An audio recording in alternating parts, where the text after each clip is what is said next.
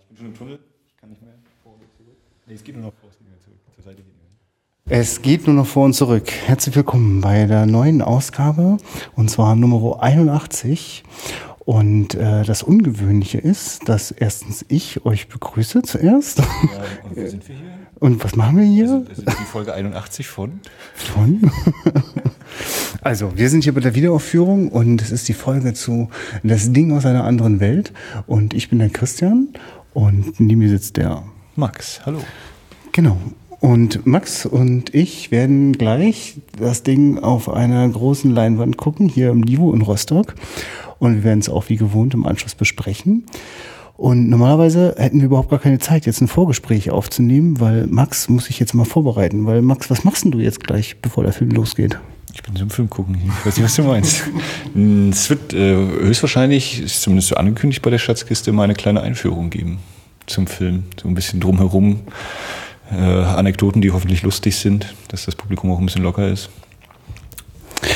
Genau, die Schatzkiste ist das Programmfenster, das du hier als Vorführer und Programmgestalter mit betreust. Oder nee, du, du hast es eigentlich erfunden und du hast es allein in der Hand.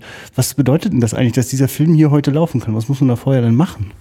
Äh, also genau, es ist quasi in Anführungszeichen mein Programmfenster. Das ist das Schöne an diesem Beruf oder an diesem Kino vor allem auch, dass die Chefin mich da relativ frei gewähren lässt. äh, dass ich eben sagen kann, ich hätte gerne den und den Film und ja, dann kümmere dich.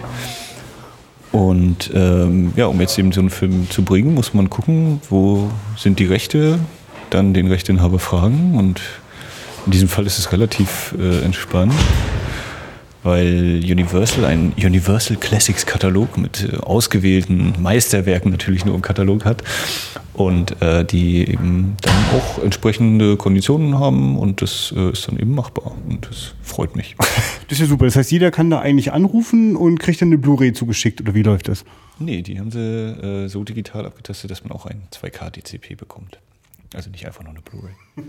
Nee, man muss natürlich auch im Kino sein und die Bedingungen heißen zum Beispiel, ihr müsst eine bestimmte Mindestmenge an Geld einnehmen und deswegen ist es mal so ein banges Hoffen und Warten auf Zuschauer oder wie muss man sich das vorstellen?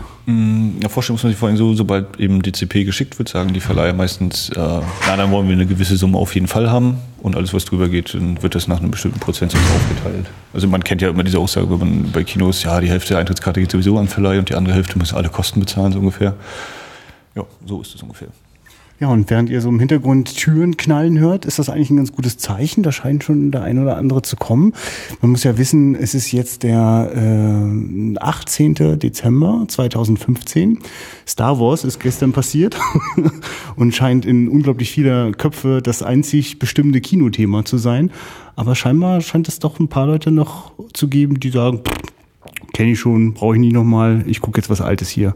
Genau, ich glaube, das sind auch die, die ihn schon gesehen haben, wahrscheinlich dann in der Mitternachtspremiere, ist so meine Vermutung. Oder die waren schon heute im Kino und kommen jetzt einfach, kommen im zweiten Film auch noch mit. Sehr schön. Ähm, du sollst uns natürlich jetzt nicht verraten, was du jetzt gleich den Leuten erzählst, aber ähm, was, was, was ist denn so deine Idee dahinter? Warum sollte man denn die Leute, bevor sie endlich den Film gucken können, noch äh, mit, mit Gequatsche beglücken?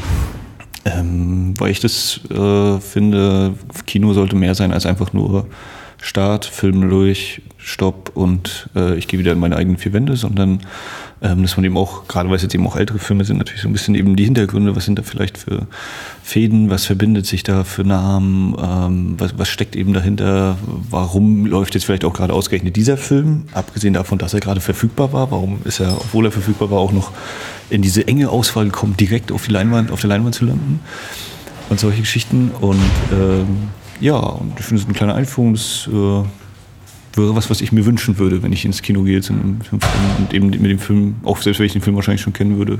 Ich denke, das ist mal was so. Das geht mir ganz genauso, Max, und deswegen freue ich mich schon, mich gleich gemütlich in den Sessel zu setzen und dir zu lauschen. Und liebe Zuhörer, ihr könnt es jetzt auch, denn es wird jetzt hier gleich im Anschluss einfach die Aufnahme von Max Einführung starten und danach hören wir uns zum Filmgespräch. Bis gleich.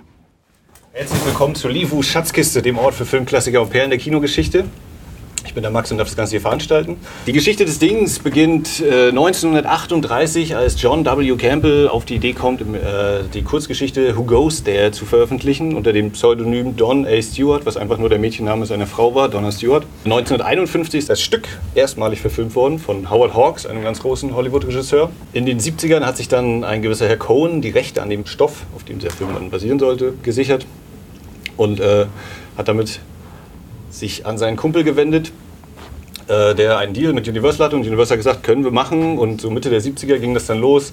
Äh, Universal hat gesagt, wir gehen mal zu Tubi Hooper, der kann uns mal ein Drehbuch schreiben. Das hat nicht so ganz geklappt und dann kamen auch so äh, junge Regisseure, die noch keiner kennt, die heute vielleicht auch nicht mehr so bekannt sind, solche Namen wie John Landis oder David Lynch, die kennt man wahrscheinlich gar nicht mehr heutzutage.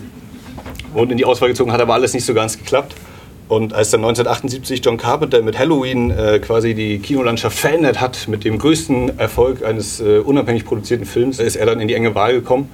Ein Starttermin anvisiert für Sommer 81, der verschob sich dann später noch auf den Sommer 82, was nicht die besten Folgen hatte für den Film.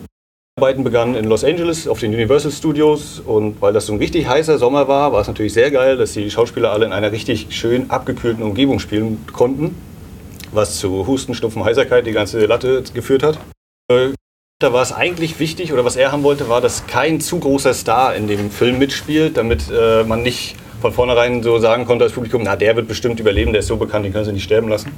Die Dreharbeiten in LA dann fertig waren, ging es äh, Richtung Stewart in British Columbia, Kanada. Ich weiß nicht, ob mal jemand in Amerika war, irgendwo oder auf der Ecke. Ist in der Nähe von Otter Mountain. Und ganz in der Nähe ist die äh, kanadisch-amerikanische Grenze nach Alaska. Und dort gibt es den Haider, Haider Gletscher. Und dort wurde dann äh, quasi das Außenset für The Thing aufgebaut. Und ähm, man hat sich also nicht auf irgendwelche Computertricks verlassen, das ging ja damals noch nicht so richtig, sondern hat das alles schön in Handarbeit klein und ordentlich selbst zusammengezimmert. Und auch da waren natürlich äh, beste Temperaturen und als die Crew oder beziehungsweise der Cast äh, ankommen sollte, kamen die zu einem Flughafen, der ein paar Kilometer außerhalb von Stewart lag, mussten dort in einen Bus steigen, das war ungefähr 11 Uhr abends oder nachts. Hat dann einer der Castmitglieder erzählt, ja, sind dann eingestiegen in den Bus. Ähm, es herrschte schon Schneefall, die Straßen waren also auch schon schön zugeschneit, der Bus losgefahren und alle so irgendwie dann weggedüst. Äh, und dann irgendwann einer aufgewacht, oh, jetzt brauchen wir einen Kaffee oder so. Und es war irgendwie 2 Uhr morgens. Da waren alle ganz vorne beim Bus mit da gestanden, oh, ist denn mal was? Und dann sagte der Busfahrer mittendrin irgendwann Slide. Und Slide heißt einfach nur, äh, er fängt an zu rutschen. Und hier am Berghang, der ein paar Kilometer nach unten geht, ist das ein bisschen gefährlich. Und alle dann natürlich nochmal viel dichter an die Scheibe vorne ran und geguckt, fahr ordentlich, fahr ordentlich. Und äh, dann kam irgendwie so ein Schild, ein Kilometer noch, dann kommt ein Motel. Er sagt, komm, da fahren wir hin. Der Bus natürlich versucht, da einzulenken und ist in der äh, Auffahrt stecken geblieben mitten in der Nacht natürlich. Alle gesagt, okay, dann schieben wir ihn jetzt hin und her. Ne? Und nach zwei Stunden oder so waren sie dann soweit, haben den Bus da bis auf den Parkplatz geschoben und das Motel war geschlossen. Äh, dann wieder runtergefahren und weiter bis Stewart, wo dann John Carpenter morgens um sieben ihn lächelnd entgegentrat. Ja, schön, dass ihr endlich da seid, denn er hatte Kaffee und hatte auch geschlafen. Ähm, mehr will ich gar nicht verraten. Ich wünsche ganz viel Spaß mit diesem Film. Vor allem den Leuten, die ihn nicht kennen. Nicht zu sehr erschrecken. Ja, das war die Einführung. Ja, jetzt, also jetzt Max in der Gegenwart nach der Vorführung des hm, Films. Genau. The Thing ist gelaufen. Ja. Und jetzt sitzen äh, wir hier. Ja, was ihr übrigens immer verpasst, weil ihr nicht, weil ihr jetzt quasi nur in Anführungsstrichen ähm, zuhört. Äh, wer live hier vor Ort im Kino ist, der gewinnt ja auch immer was äh, bei dieser ganzen Chose. Mhm. Ich äh, weiß gar nicht, äh, es sah so aus, als wärst du nicht alle Preise losgeworden. Ist da noch was aufgehoben für die nächsten Vorstellungen? Ich, na, ich hatte, hab noch ein weiteres Heft von dem, was ich verlost habe heute, von ja. der Zombie. Ja.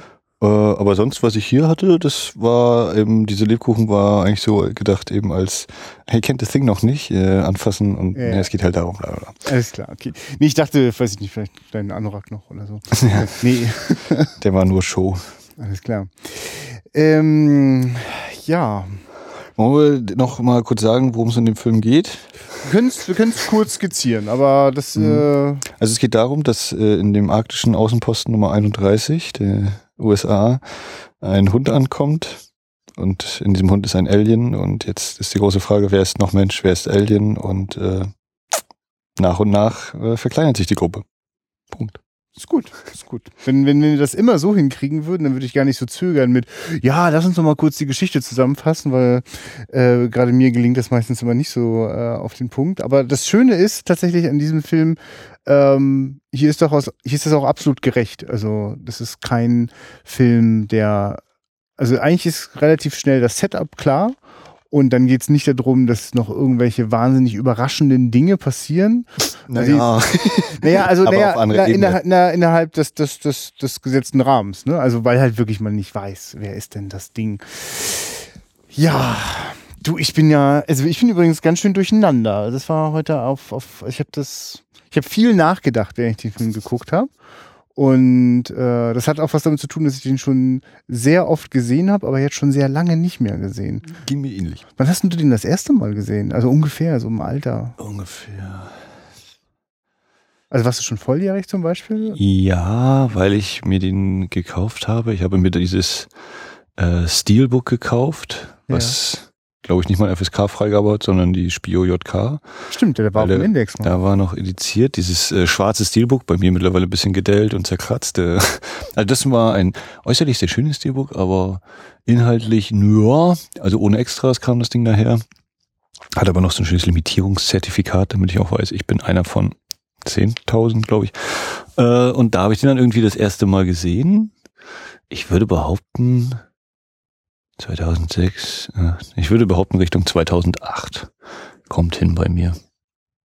War ich ungefähr 20 oder doch? Hm. Äh, ich behaupte, nach der Schulzeit habe ich den erst gesehen. Naja. Vielleicht auch früher. Also ich war tatsächlich sowas wie zwölf. äh, Ja. ich äh, habe den zuerst in einer sehr, sehr stark gekürzten FSK 16 Fassung äh, im Fernsehen geguckt. Mhm. Aber auch da schon heimlich, durfte ich eigentlich gar nicht. Und äh, das, das Ding wurde dann aber auch nochmal um, weiß ich nicht, zwei Uhr nachts wiederholt. Und das hieß dann bei mir, ich musste dafür sorgen, dass auf gar keinen Fall für meine Eltern sichtbar ist, dass ich Fernseh gucke.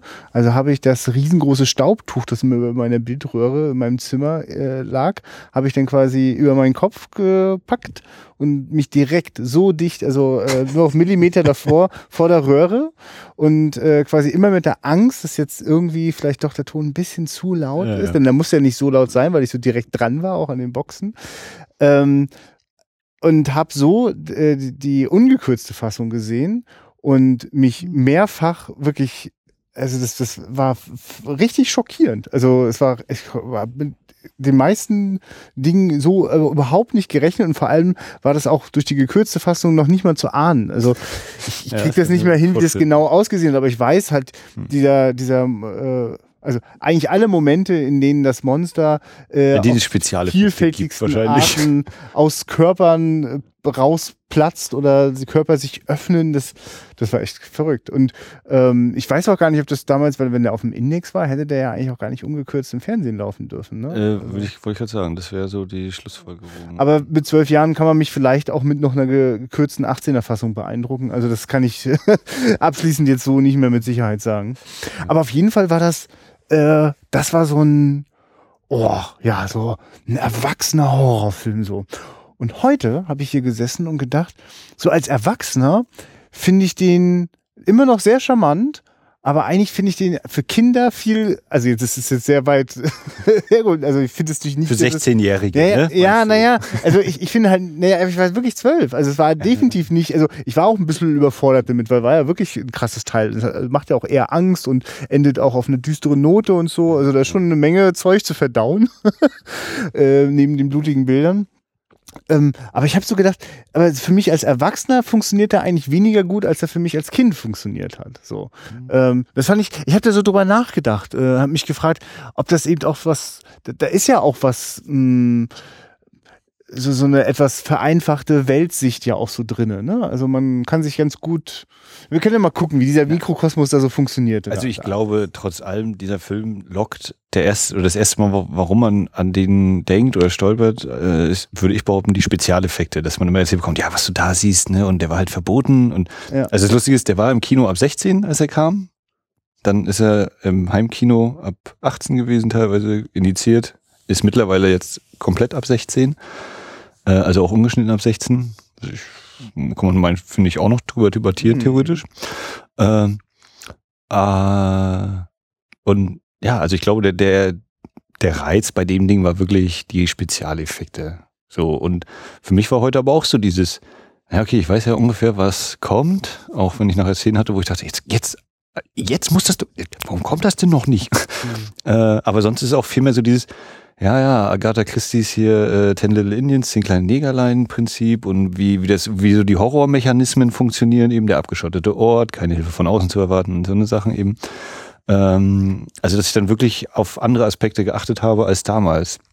Und bei mir war es auch so, dass ich, oder das ging mir, glaube ich, mit Klapperschlangen ist das ähnlich bei Escape from New York, dass ich so dachte, oh ja, Carpenter, ich, ich Halloween ist bei mir der volle Punktzahl-Film, Lieblingsfilm-Ding. Dadurch habe ich irgendwie auch zu meiner Filmleidenschaft gefunden. Aber vieles andere, was ich von Carpenter so gesehen habe, habe ich immer so gedacht, jetzt kommt doch noch was. Oder?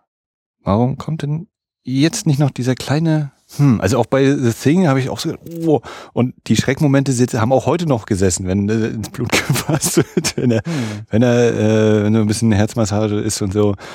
Äh, aber also als, als ich habe wahrscheinlich mal was anderes erwartet oder so, habe gedacht, ja, jetzt kommt irgendwie noch das oder hm, und jetzt habe ich aber, glaube ich, auch dann ja, nee, mein Frieden geschlossen klingt ein bisschen überzogen, aber so äh, das Gefühl doch, ich habe jetzt schon eine Ahnung natürlich, was kommt, weil ich ihn zwei, dreimal gesehen habe. Ähm, kann ihn jetzt auch genießen, weil es auf der Kinoleinwand ist, das ist nochmal was anderes. Und ähm, ja, ich glaube, mittlerweile finde ich ihn besser, als ich ihn noch fand, bevor, die Male, als ich ihn vorher gesehen habe.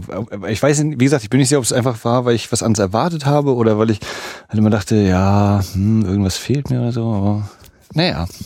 Oder weil ich einfach so erwachsen geworden bin. Ja, aber ich finde das wirklich interessant. Also, das ist so eine, so eine Welt, in der, also, das hat für mich was, das ist der perfekte Spielplatz. Also, das ist eine, wirklich eine, eine, eine tolle, äh, ein tolles Set, das die dort hingebaut haben. Äh, super überschaubar. Ähm, ich, also ungefähr in der Hälfte des Films weiß ich ungefähr, wo was ist so. Ne? Also wenn sie mich da jetzt plötzlich mit dem Hubschrauber absetzen würden, würde ich relativ schnell finden, äh, wo äh, McCready, äh, gespielt von Kurt Russell, äh, abhängt. Ähm, ich wüsste auch, wo man die Tischtennisplatte findet. ne? Also, äh, ja. also in, in, in, ich mag das irgendwie. Und ich, das sind auch eigentlich durch die Bank weg zunächst erstmal liebenswürdige, teilweise skurrile Charaktere, die da, diese Station bevölkern. Genau, es sind Charaktere. Also und, hm? Wir sind beide Männer und es sind lauter Männer so. Also es sind ja auch jede Menge Typen und und und und und äh, also ja ja einfach verschiedene. Also ja. alles was so so so an Männerklischees so am Start ist, das treibt sich da so rum und da kann man sich mal. Also das das das hat für mich halt zum Beispiel auch als Kind oder angehender Jugendlicher ja auch Spaß gemacht, sich da so umzugucken so ne. Es ist auch finde ich ein sehr interessanter Aspekt. Also dieses hatte ich ja versucht in der Einleitung ganz kurz noch anzubringen, so dieses äh, keine super bekannten Schauspieler, damit man nicht, so wie es sofort sagt, er ist ein Star, der wird überleben, sondern eben so vielleicht eher so die Charakterdarsteller, die ungefähr vielleicht den gleichen Bekanntheitsgrad haben, schwer abzuschätzen jetzt für mich aus der zeitlichen Perspektive auch. Ähm, und ich glaube, so eine, ja, so von wegen Identifikationsfigur, das habe ich heute auch viel überlegt. So, warum bin ich jetzt eigentlich bei McReady die ganze Zeit oder bin ich nicht von ihm überzeugt oder hm, wer, wer eigentlich meiner und so. Und ich habe auch immer wieder so durchgespielt, alle Gesichter kamen irgendwie so vertraut vor von den vorherigen Sichtungen. Und dann habe ich auch mal gedacht, ja, den, den habe ich auch schon mal irgendwo anders gesehen. Ich habe zum ersten Mal erkannt, dass Copper äh, ein, Ohr, äh, so ein Piercing in der Nase hat. Vorhin noch also, niemals, war, noch niemals, ja. Das musste, war, ja. Musste auch zwei, drei Mal denken, hat er sich da jetzt erkältet draußen gehabt oder jetzt noch Eiszapfen? Ja, und, ja. Ach, das ist ein Ring? Das, okay. hat, das haben unsere kleinen Fernsehröhren vorher immer weggeschluckt, habe ich auch nicht gesehen. Ja. Herrlich, ja. ja. Äh, Nee, aber was du sagst, das sind Charaktere. Also ich habe so gedacht, ja, das dreckige Dutzend, ne, das sind zwölf Leute. Oder habe eben überlegt, was sind denn so Gegenbeispiele, wo es mir schwerfällt, die Charaktere auseinanderzuhalten. Ja. Zum Beispiel eben der Hobbit, die ganzen Zwerge, mhm. die ich vielleicht noch so halb mit den Namen hinkriegen würde und man auch sagen kann, okay, die haben unterschiedliche Werte, aber insgesamt sind die so oberflächlich oder haben so wenig äh, Zeit, um mal selber irgendwie noch einen Akzent zu setzen, dass mich die Masse, dass ich mir das nicht merken kann, dass ich auch gar nicht gewillt bin zu sagen, ja, na, das ist doch der, der und der und der, sondern ja, das sind halt die Zwerge und äh, Bilbo ist dabei. Ja, sie sind auch einfach zu beliebig in dem, was sie in der Handlung bewegen. Und äh, das ist hier ja eigentlich, äh, also die haben ja einfach auch verschiedene Bereiche. Da gibt's halt den Funker, da gibt's den Arzt, da gibt's ja. den Koch. Und ich will aber kurz, bevor wir dann nochmal so auch vielleicht mit einzelnen, äh, über einzelne Figuren sprechen, mir ist, mir ist heute so klar geworden, gerade weil wir sehen plötzlich von dem Arzt das Piercing in der Nase. Das ist auch gar nicht schlecht, dass er nochmal was hat, was ihn unterscheidet von dem anderen etwas älteren, so äh, deutlich über 50 Typ mit ähnlicher Frisur und auch äh, immer quasi äh, sehr intellektuell, also sehr begabt so. Ne? Also offensichtlich sind das so die helleren Jungs dort mhm. so. Und das verwirrt mich halt, weil ich die manchmal verwechsel. Also ich kriege die gar nicht ja. so leicht auseinander. Und dann fällt mir auf, es gibt mehrere solche Paare. Also es gibt halt auch zwei Schwarze. Ja. So, es gibt äh, äh, äh, zwei strange Typen, ne? Also ja. die auch, also der, der Typ mit der Sonne. und Windows. Ja, genau, ne? Und das ist irgendwie interessant, dass da so Spiegelungen gibt. Und interessanterweise gibt es nicht so richtig eine Spiegelung zu McQueedy.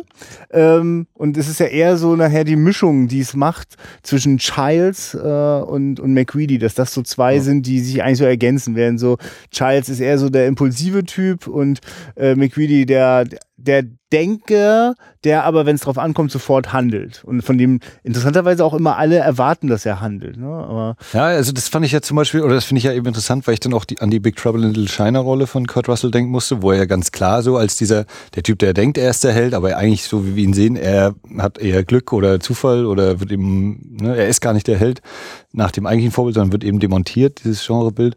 Und das hier eben auch so manchmal, also gerade am Anfang, wenn, wenn immer die Frage ist, wo seid ihr denn ihr Schweden? Mac, das sind Norweger. Mhm. Wo sind denn die Schweden? Das sind Norweger. Also dieses, wo ich dann gedacht habe, ja, er ist jetzt vielleicht nicht der, der immer alles bis aufs letzte Detail erklären kann, aber er ist der, der dann eben auch mal den Flammenwerfer in die Hand nimmt. Ja, es macht ihn sogar ein kleines bisschen tump so an der Stelle. Also, ja. was auch was Respektloses hat, dass ihm das so egal ist und er immer nur, ja, ich meine, ich finde ja übrigens auch, dass das ziemlich respektlos gegenüber den Norwegern ist, was da für ein halbdeutsches Kauderwelsch. Äh, Wobei das, äh, meinst du, das also, ist real? Es ist nicht, oder ich würde jetzt nicht sagen, dass es norwegisch ist, aber ja, okay. es, es, kommt, äh, äh, also, ne, wenn du Dänisch, Schwedisch, Schwedisch, Norwegisch hörst, das ist, klingt sehr ähnlich und das ist auch nicht unbedingt Kommt immer... Becke da, ihr Idiote?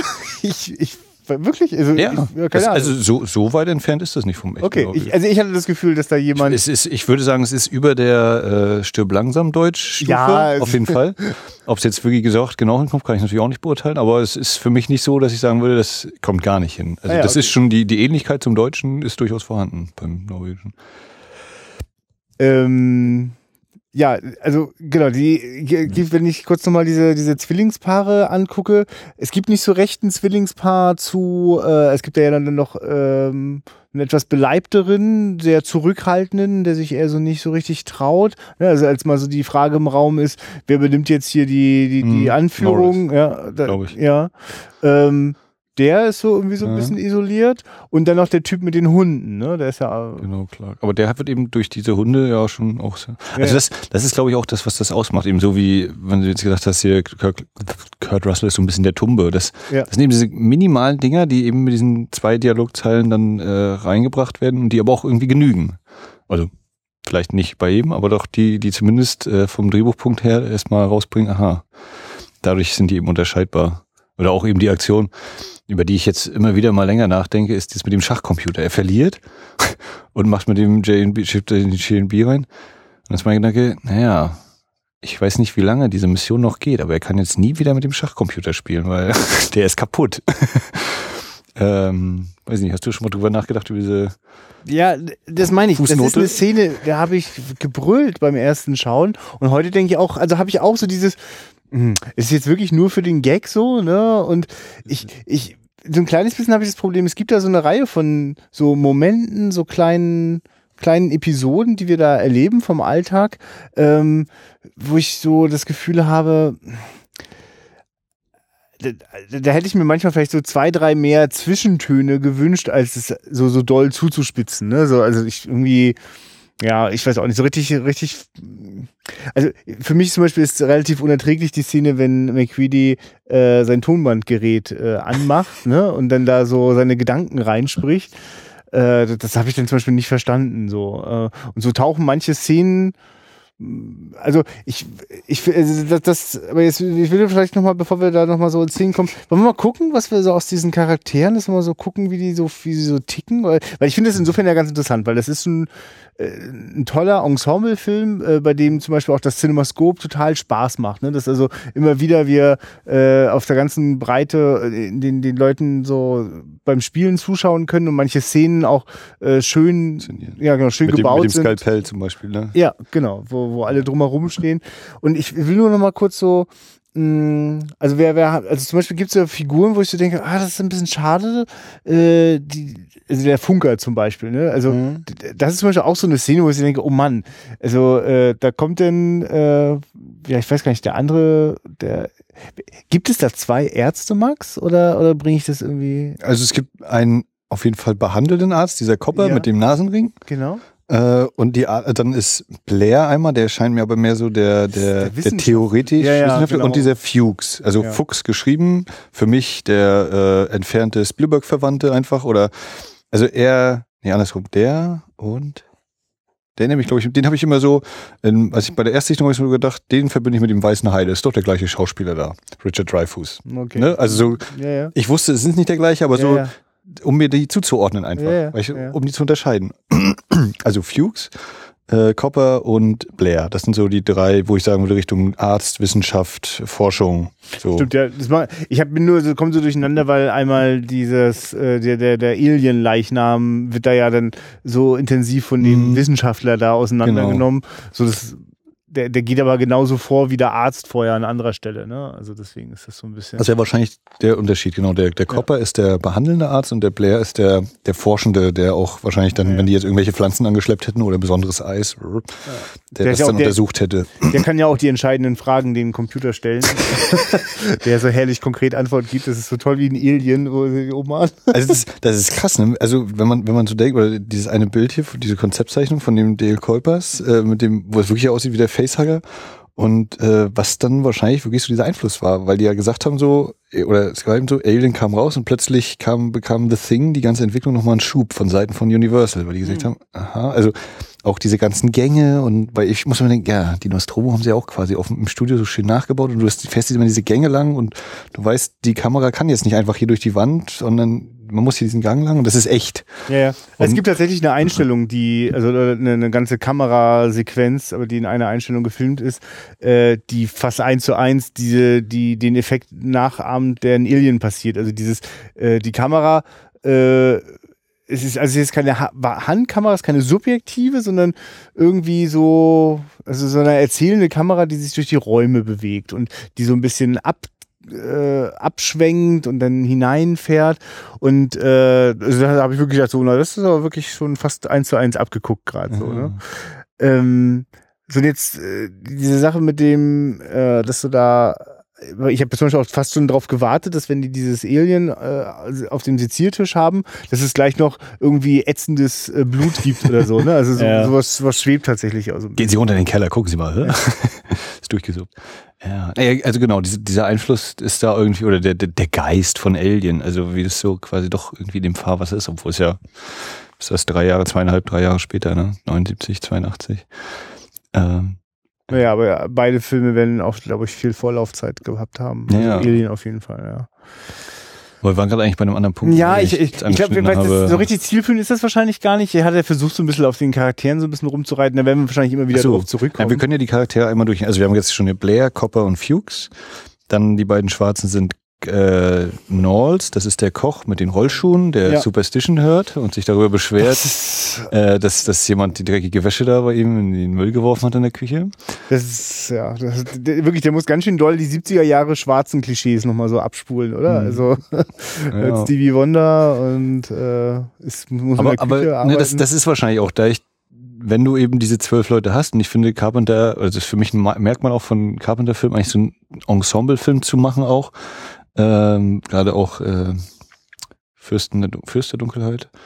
Äh, und dann musst du wahrscheinlich das eben auch wirklich so zuspitzen, damit man sich als Zuschauer merkt, aha, es gibt eben nur einen, der Rollschuh fährt und nur einen, der diese Musik hört und so laut hört. Äh, so, der andere Schwarze ist Giles, der kurzhaarig, kurzhaarige mit Bärtchen und äh, schön groß. ja, schmallippig, sagt nur, was wirklich ist. Äh, spricht auch, also legt den Finger in die Wunde mit dem, aha, du bist ja sein Mörder, ja. Mhm. Hm, dann nicht so. So, das sind fünf. Dann äh, McReady natürlich. Mm, so, dann haben wir genau Windows und äh, Palmer. Windows ist der, der, also der Funke mit Sonnenbrille, egal wie dunkel es Mhm, ist, mhm. immer die Sonnenbrille dabei. Palmer ist der relaxte, äh, schön einen durchzieht, dem Feuerzeug den Finger zeigt. Äh, sind wir bei zehn. Dann ist noch Clark, der Hundekollege. Und der andere, der, der angeschossen wird ganz am Anfang. Ah, ja, oh. Der, also der Rothaarige, ich komme jetzt nicht auf, auf Ja. Briggs, Briggs, Biggs, ich glaube so ist irgendwie sein Name. Ja. Und das waren jetzt, glaube ich, zehn. Ah ja, interessant. Achso, und dann natürlich Gary, der für mich Leslie Nielsens Halbbruder ist äh, und den Kopf, also der quasi in, in äh, für mich in so einer Polizistenkleidung immer rumläuft. Ja. Und wenn ich jetzt mich nicht verzählt habe, waren es elf. Er ist lustig, er sieht wirklich aus wie eine Mischung aus, aus Leslie Nielsen und Lloyd Bridges irgendwie. So. Ja. Und das ist eben das, was ich meine, so wie ich bei dem anderen eben sage, Richard Dreyfuss, Steven Spielberg, so Ja, ja, habe ich mir ja, den Fuchs eben zugeordnet. Was interessant ist, wenn man dann im Making-of sieht bei äh, T- The, The Thing, Terror Takes Shape, äh, und er ist dann eben relativ kahl rasiert und ohne Bart. Und dann ist, Okay. welcher, wer soll er denn jetzt gewesen sein? War Ja, ja, dabei? verstehe. Gerade verpasst nicht hingeguckt, wer er sein Ja. soll. äh, ja. Ich finde übrigens, dass er nicht gut spielt. Wir, können mal kurz über diese Figur sprechen. Ist ja ganz interessant. Ich, wa- wa- was, was ist da eigentlich? Ist der, also ist der da, hat er da die, Das so, Assistenzforscher. nee, ach so, es sieht so aus, als hätte er irgendwie so Sicherheitsverantwortung oder so. Hm. Also wir reden jetzt von dem Typen, der, der am Anfang den Norweger erschießt. Ach so, Gary.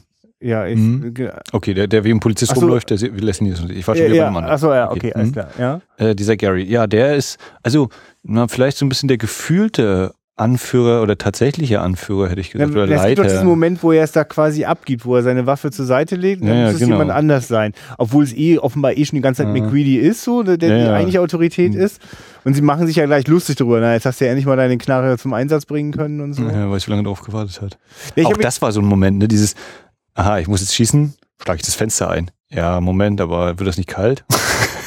also klar, ne, muss reagieren irgendwie, aber so wie der Schachcomputer, nie mehr zu benutzen. Das Fenster kaputt.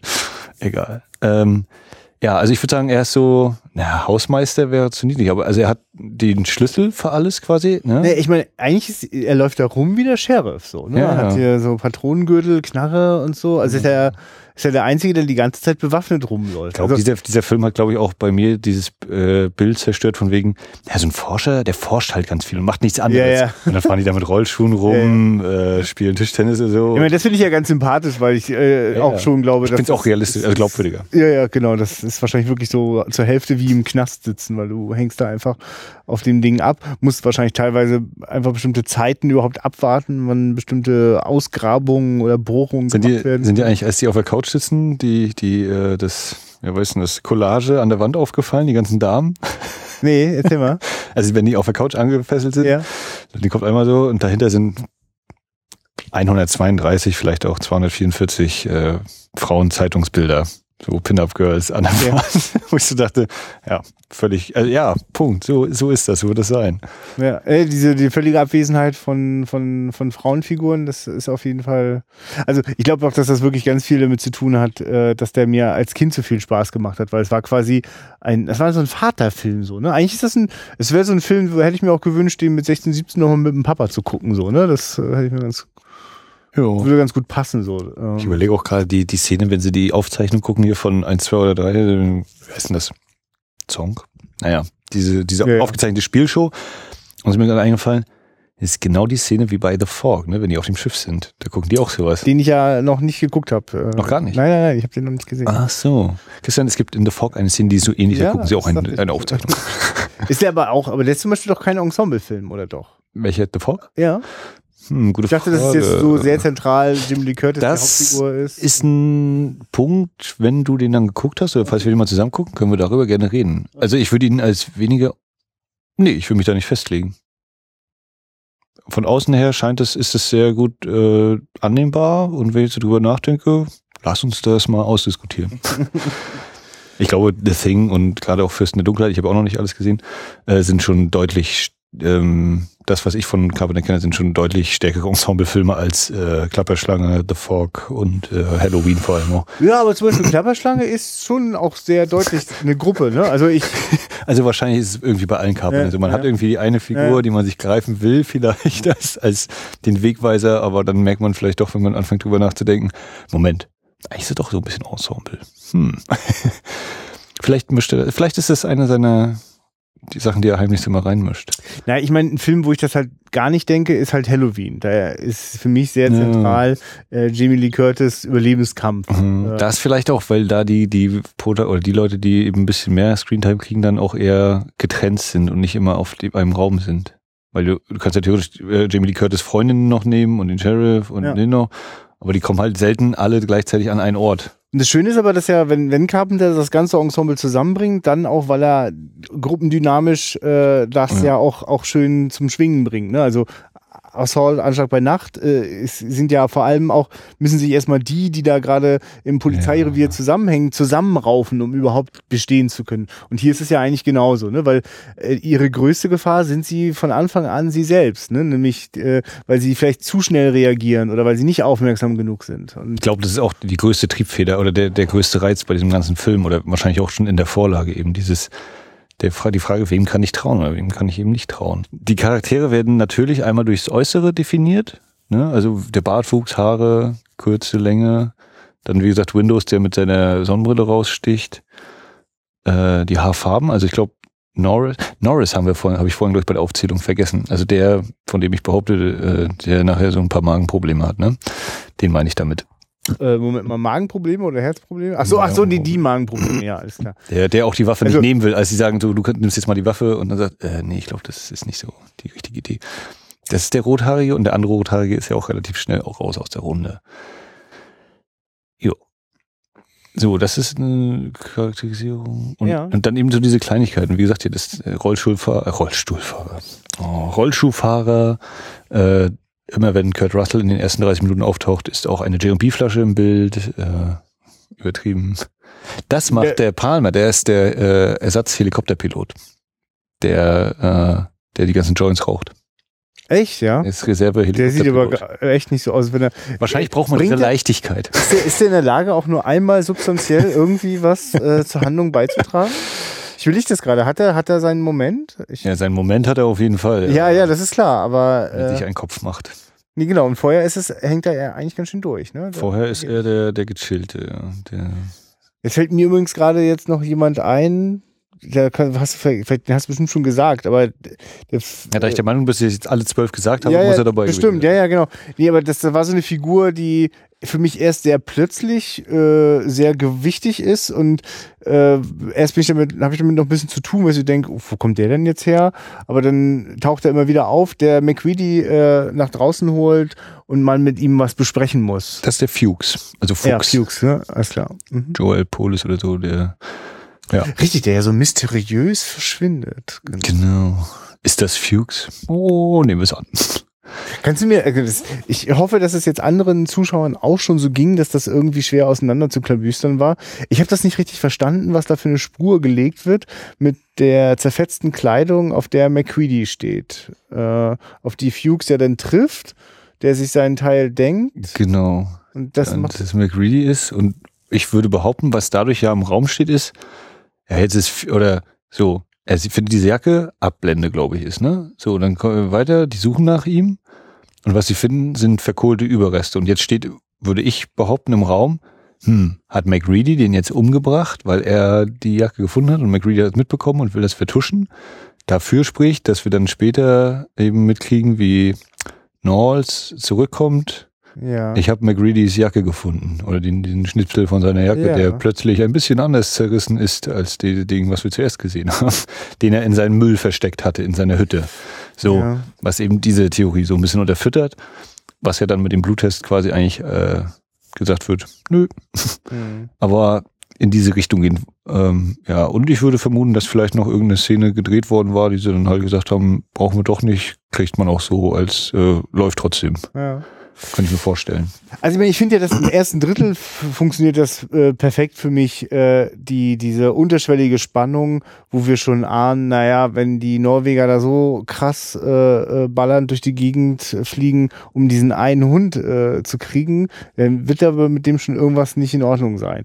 Und wie der dann, äh, ist wirklich ein toll trainierter Hund, ne? Also wie der manchmal unterm Tisch liegt und so nach oben starrt oder aus dem Fenster guckt. Ja, also Making-of-Info, er heißt Jet, ist halb Wolf, halb Hund tatsächlich und haben gesagt, er also super trainiert und immer nett.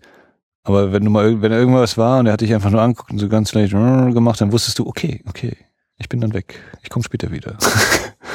also mit dem war nicht zu Spaß, so ungefähr. Also, weil es gibt zwei, drei Szenen, wo ich wirklich beeindruckt bin, wie die das gerade mit echten Tieren hinbekommen. Zum mhm. Beispiel, wenn sie den Hund, der die ganze Zeit frei rumlaufen durfte, dann doch den Zwinger zu den anderen Hunden stecken. Äh, die anderen Hunde liegen alle so halb schlafend da und der kommt so rein, stellt sich genau in die Mitte, guckt ganz starr und dann setzt er sich so mhm. hin, aber immer noch so voller Anspannung. Und das ist total beeindruckend. Ja. Man weiß überhaupt nicht, äh, wie, also man ahnt schon, das wird eskalieren, aber in welche Richtung und wie genau, weiß man nicht. Und ja, ist total toll, weil ich kann mir gar nicht vorstellen, dass heutzutage in der dicken Hollywood-Produktion die Leute noch auf die Idee kommen würden, äh, das mit echten Tieren zu drehen, sondern wahrscheinlich müsste man da dann computergenerierte Hunde ertragen mhm. und äh, das ist sehr schön. Das ist auch ein interessantes, interessanter Foreshadowing-Moment. Moment. Äh, das ist ja quasi äh, es sind jetzt, ich behaupte jetzt, dass fünf Hunde sind dann, also vier sind schon da und der kommt als fünfter dazu. So, weiß nicht, da sehe, vielleicht noch mehr. Äh, und das ist ja eigentlich auch das, was wir jetzt auch gleich nochmal sehen werden. Wir wissen, das ist das Ding und das sind eigentlich alles Hunde und jetzt kommt das gleiche Spiel nochmal mit den Menschen. Ja, ach so, ja, verstehe. Wir können davon ausgehen, dass auch das nicht äh, toll enden wird. Ja, nee, vor allem ist ja dadurch, dass da äh, gibt ja so eine Szene, wo der äh, Hund äh, so frei herumläuft und äh, dann in einen Raum reingeht, wo wir nur den Schatten von mhm. dem Menschen sehen und dann Abblende so. Ne? Das heißt, es ist möglicher, äh, es gibt auch eine Szene, wo der den ähm, einen Typen den, den mit dem rothaarigen Bart, glaube ich, äh, so ins Bein knufft irgendwie, ne? Mhm. Also, ja, die sitzen am Tisch und, und dann machst du, äh, ja. Und der Hund ist da gerade vorbeigelaufen. Und so liegt quasi eigentlich schon immer die ganze Zeit so in der Luft. Naja, also wo da wo der Hund war eigentlich quasi bei jedem irgendwie mal. Würde, ne? würde mich mal interessieren, so ein Zusammenschnitt äh, reicht ja die ersten 20 Minuten wahrscheinlich. Äh, Aufnahme äh, im, im Bild, der Hund, der irgendwo hinguckt. Am Fenster stehend, ja. unter dem Tisch hochguckend. Ja. All diese Momente. Ich habe mir gedacht, da kann man schon auch so einen schönen Witz draus machen. Ja. Na, von mich mag total, also also nur an diesem, in dieser Schnittfolge, die kommen, ähm, McReady war unterwegs mit einem weiteren, äh, ja, also die, die erste, der erste Ausflug, wo mhm. sie die. Mit dem, mit dem Nasenring-Typen. Genau, ja, wo sie das, den äh, Alien-Leichnam mitbringen. Genau. Und die Videokassetten nicht zu vergessen. Neun Stunden. So, die landen da jetzt. Äh, ist eine totale von draußen und man sieht schon, dass die da irgendwie was am Helikopter angebunden haben. Und dann geht es Schnitt in den Innenraum. Der Hund starrt aus dem Fenster und sieht offenbar diese Szenerie. Schneidet wieder zurück in diese totale und schneidet dann nochmal wieder zurück zum Hund. Äh, so dass man wirklich, also eigentlich ja. passiert, also ändert sich gar nichts, aber durch die, nur durch die Montage wird halt suggeriert, dass der das genau im Blick hat, dass der wahrscheinlich schon irgendwie einen Plan hat obwohl wir noch nicht mal genau wissen können, ob das wirklich das Ding mhm. ist. Ne? Was, für mich interessant gewesen wäre, die Leute, die ihn jetzt noch nicht gesehen hatten, die hier waren, äh, da dann zu sagen, äh, du sag mal, ich mache kurz Pause, wie, was, was glaubst du denn, was mit dem Hund ist? Für mich ist das halt total offensichtlich. Das, das, das ist, äh, das, also alle, also jeder Zuschauer verdächtigt diesen Hund so, aber wir haben keine Vorstellung davon, wie genau dieses äh, Vieh operieren wird. Genau. Also was, äh, das, genau, wir haben noch gar keine Vorstellung. Ja. Und ähm, ich mag aber, dass das, das geht für mich halt im ersten Drittel sehr gut auf, äh, dass eben solche Sachen angedeutet werden, wenn die dann anfangen, Stück für Stück durch das Videomaterial, man ahnt, oh, irgendwie gibt's da eine viel, viel größere größere Sache. Es gibt ja auch, der Film beginnt ja äh, gar nicht auf der, äh, auf der Eisscholle sozusagen, ne? genau, sondern wir sind im Weltraum und da kommt ein riesen flaches UFO angeflogen und scheint offenbar äh, eine Bruchlandung auf der Erde hinzulegen. Und äh, das kriegen wir dann ja irgendwie, schiebt sich das im Kopf des Zuschauers ja zusammen, wenn da die Norweger bei einem riesengroßen Krater stehen. Und das sind, äh, also ich finde, dass sozusagen, dass es da sehr gut gelingt und ich dann schon Lust bekomme so auf das, was jetzt folgt, mit dem sich gegenseitig verdächtigen und dann merke ich aber, so, so richtig fluffig äh, ist es nicht. Es ist dann wieder richtig großartig, wenn es endlich zu diesem Bluttest kommt, der ja auch, habe ich total gestaunt, dass der so lang eingeführt wird. Dass, also, ja, da gibt es verschiedene Möglichkeiten, das, das zu machen. Und das habe ich auch, weil ich dachte, so, jetzt sagt der Bluttest, oh ja, jetzt kommt die Szene. Und dann, ja. nee, erstmal die Blutvorräte.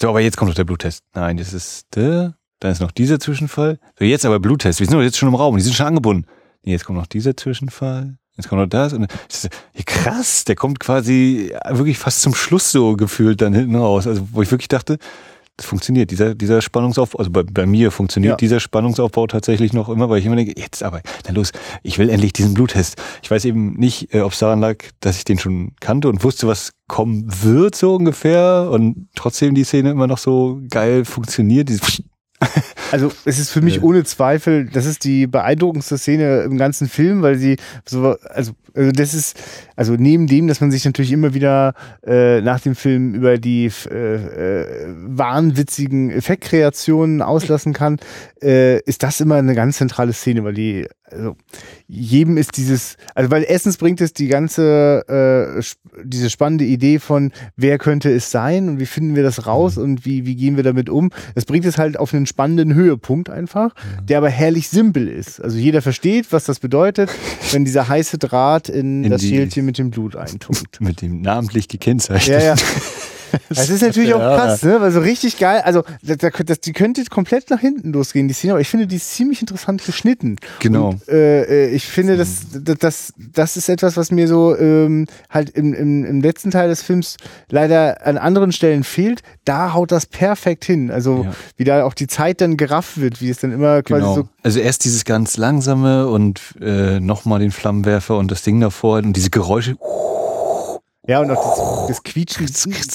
Wie ja, die Messer das abscharft. Ja. Genau, also wirklich dieser ganz klassische Spannungsaufbau. Wir dehnen diesen Bogen so weit, bis er fast äh, durchbricht und dann die erste Lösung, zweite. Und jetzt haben wir es irgendwie schon lang und breit und wissen, wie es funktioniert. Und dann kommt noch ein Zwischenfall.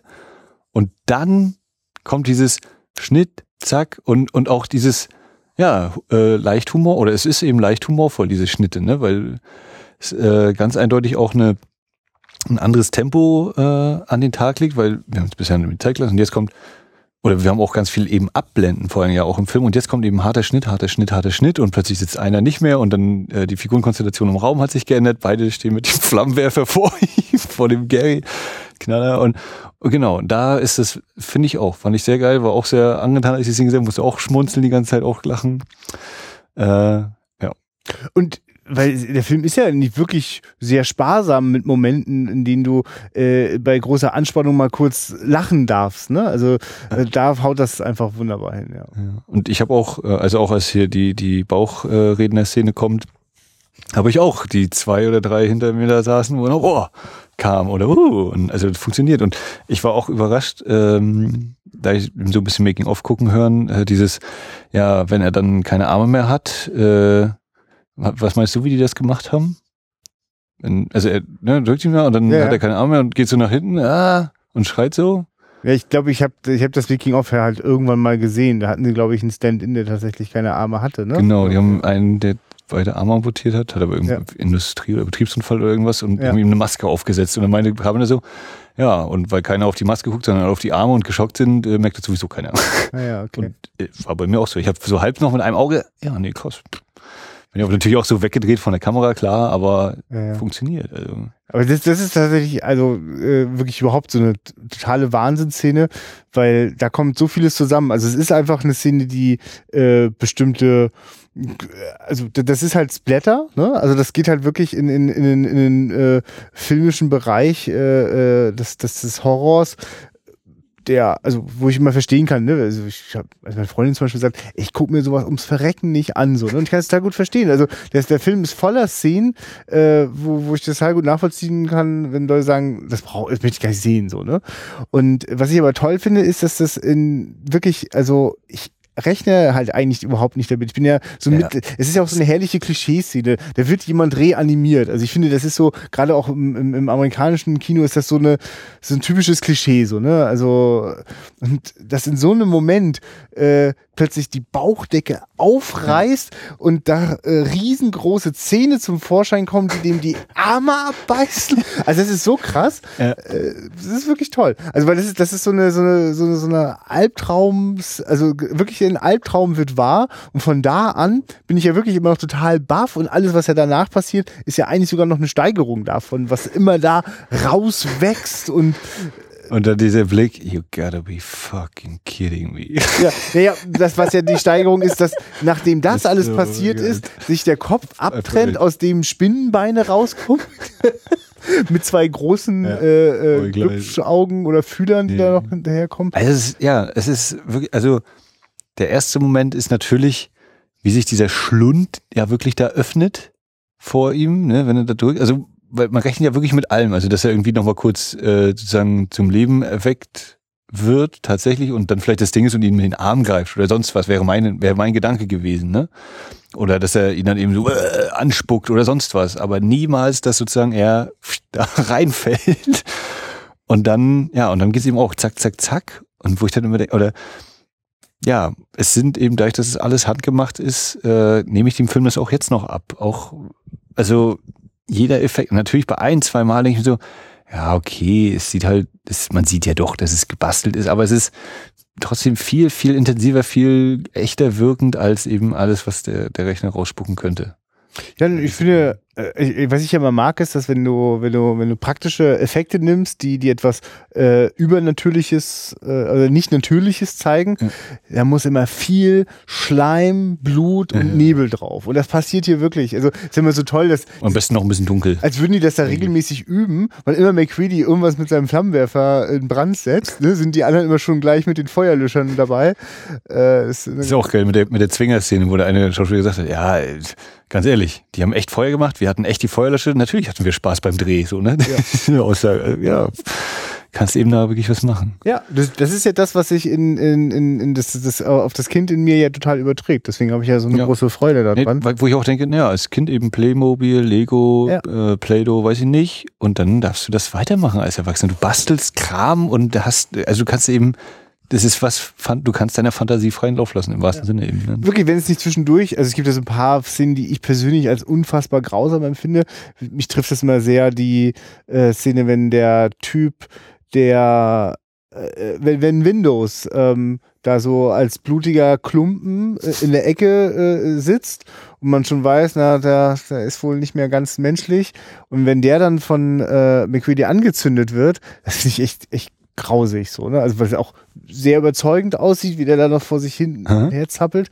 Und wenn, wenn es solche Szenen nicht geben würde, würde ich sagen, es ist ein großartiger Abenteuerfilm für Kinder. Aber es ist Ja. einfach viel zu Also das, krass. genau, das wäre quasi der Punkt, dass man sagt, naja, natürlich ist es gewaltig und so, aber dadurch, dass man weiß, es ist halt was Fantastisches, es ist ja nicht echt und äh, irgendwo in, in, im Schnee und das wird nicht hier passieren, so ungefähr, kann ich das durchaus nachvollziehen, ja, diesen Gedanken. Kennst du eigentlich das Remake oder Prequel, was 2011 entstanden ist von The Thing? Äh, ich weiß von der Existenz, ich habe es nicht gesehen, den Film. Ja. Ich weiß eben auch von diesem großen Hintergrund, dass die eigentlich alles handgemachte Effekte hatten und dann irgendwie bei der letzten Testvorführung oder so, oder bei einer Testvorführung hat dann Universal oder wer auch immer der Produzent dann war gesagt, mach das mal mit Computer. Punkt. So ungefähr. Also Mhm. stark vereinfacht und äh, wahrscheinlich auch nicht völlig richtig, natürlich. Ähm, aber so ungefähr, dass sie eben wirklich alles handgemacht hatten und das war wohl auch eine der Triebfedern überhaupt, diesen Film überhaupt anzugehen. Äh, und der erzählt ja quasi die Geschichte des Nor der norwegischen Station. Ah ja, okay. Und ähm, ja, und ist dann eben, ob es nun dann, letztlich daran lag, ist völliger äh, Orakelteil, aber haben dann eben alles oder fast alles wohl durch die CGI-Sachen en- ersetzt. Ja. Und deswegen war bei mir auch leider dieses, naja, hm, ich hatte grundsätzlich nicht unbedingt die, das Bedürfnis, dann noch einen Film aus diesem Universum zu sehen. Wenn jetzt das mit den CGI, ja, nö, dann bin ich auch erstmal weg. Kein, kein Bedarf. Als ich, als ich erfahren habe, dass es äh, den Film geben wird, habe ich so gedacht erstmal, oh Gott, jetzt fühle ich mich total alt, weil Filme, die ich quasi als Kind für mich Ja. entdeckt habe, die werden jetzt schon äh, als Remake und oder also ich finde ja fast noch unsäglicher diesen Drang mit, ja, wir machen kein Remake, wir machen ein Prequel. So ganz unoriginell wollen wir ja nicht sein, aber ähm, jedenfalls äh, die das war so ein Moment, wo ich dachte, aber Moment mal, an dem Film stimmt doch alles. Also wozu? Also dann zeigt doch Hm. den einfach nochmal so. Ja. Äh, Natürlich ist das Quatsch, weil äh, jede Generation hat sozusagen Ich- ihr. Ne, ich muss auch ganz klar sagen, ich kann mir hundertprozentig vorstellen, wie die, wie das eine Generation ist, die, die die The Thing gesehen hat von Carpenter und sich dann auch wieder gesagt hat, sowas will ich auch mal machen. Und die dann so wie äh, John Carpenter sich immer gesagt hat, ich will Howard Hawks in Anführungszeichen nachmachen, also wie Ja. Assault ja Rio Bravo, glaube ich, ist oder so, ne? Und äh, ich zeige The Things, äh, läuft bei mir im Fernsehen bei Halloween. So haben die sich dann vielleicht gedacht, ey, dann machen wir den Film, einen Film dazu, zu dem, was Carpenter gemacht hat, und wir machen auch diese Effekte, weil wir die Effekte so geil finden. Ja, also, ich also finde so es ganz gut, dass du darauf hinweist, dass äh, Carpenter ein riesen Western-Fan ist und die Filme genauestens kennt und manche sehr stark angelehnt sind. Ich finde auch, dass in, äh, diesem Film, in The Thing, ganz viel äh, von einem Western drinsteckt. Äh, die Konstellation, wie die dort äh, auf sich allein gestellt sind und äh, also deswegen ist so ein Kostümdetail wie dieser Hut von McQueedy ist dann gar nicht so zufällig. Ja, ja. Äh, nur das ist ja das Schöne, dass wir quasi das, was Carpenter aufgesogen hat in seiner Jugend, äh, ergibt wieder etwas Neues. Und das ist halt das, was mich ja eigentlich interessiert. Der Gedanke, dass die jetzt quasi einen Prequel gedreht haben, das sehr, so stark inspiriert ist, also oder dass das einfach nur sehr einseitig inspiriert ist, also ohne dass etwas wirklich Neues entsteht. Nun habe ich den Film nicht gesehen und vielleicht gibt es da ja im Detail auch spannende Sachen. Ähm, aber da war jetzt so von außen, also ich sehe ein gleiches Setting, äh, sehe sozusagen, äh, Na, vor allem weiß ich, wie es ausgehen wird, auf jeden Fall. ja. Ne? Das ist ja der Punkt. Es sei denn, die, die, die machen dann noch irgendwie, naja, der eine ist irgendwie noch zur Seite gegangen und liegt da immer noch im Eis. ja.